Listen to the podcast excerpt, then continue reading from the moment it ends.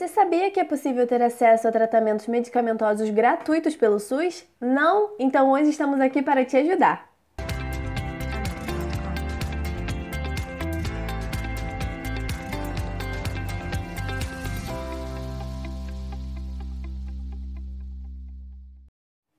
Eu me chamo Vitória e estou aqui juntamente com a Alessandra para esclarecer um assunto que muitas pessoas ainda possuem dúvidas ou sequer sabem da existência: o acesso aos medicamentos através do Sistema Único de Saúde. Isso mesmo, Vitória. Alguns fármacos estão disponíveis de forma gratuita e são inclusive garantidos por lei na Constituição Federal. Mas como podemos ter acesso a esses medicamentos? Então, as unidades básicas de saúde, conhecidas como UBS, são a porta de entrada preferencial ao SUS e são responsáveis por todo o atendimento clínico e laboratorial do paciente, para o recebimento de medicamentos básicos, por exemplo.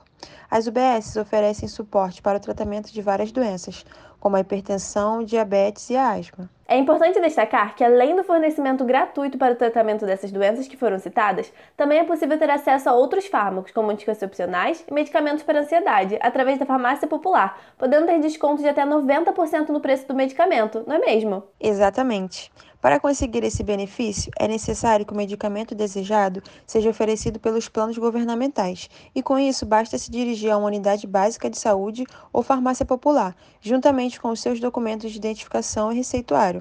Ressalta ainda a importância do farmacêutico durante todo esse processo, que vai desde o pedido do fármaco para o governo até a dispensação do mesmo para o paciente. O farmacêutico desempenha uma ação essencial para a promoção da saúde, uma vez que ele é o responsável pelo esclarecimento sobre o uso racional de medicamentos no ato da dispensação, que deve ocorrer de forma clara e objetiva, para facilitar o entendimento do paciente. Vale ressaltar a importância do RENAME, Relação Nacional de Medicamentos Essenciais, pois através dessa lista de medicamentos é possível atender estrategicamente as necessidades básicas da população, tendo como base as orientações da OMS. E entrando no âmbito do financiamento da assistência farmacêutica, o Ministério da Saúde divide essa gestão em três esferas: o município, o estado e a União, onde cada esfera é responsável por diferentes atribuições. Para isso, o bloco da assistência farmacêutica é dividido em quatro componentes, sendo eles o componente da assistência farmacêutica básica, que é dividido em uma parte fixa e outra variável.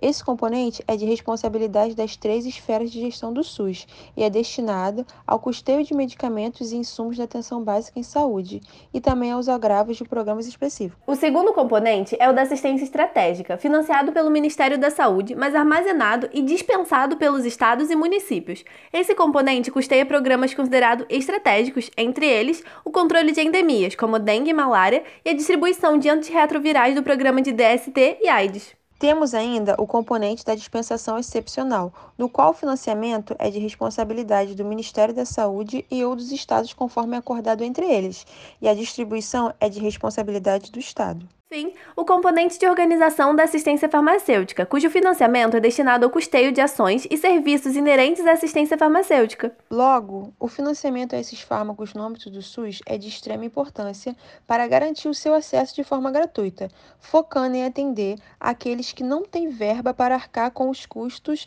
desde a consulta até a compra dos medicamentos. Para finalizar a conversa de hoje, vamos deixar uma dica para vocês: um aplicativo de fácil acesso disponibilizado pelo governo federal, o Conect SUS, que serve para auxiliar a população sobre medicamentos, consultas e histórico de saúde. Tchau!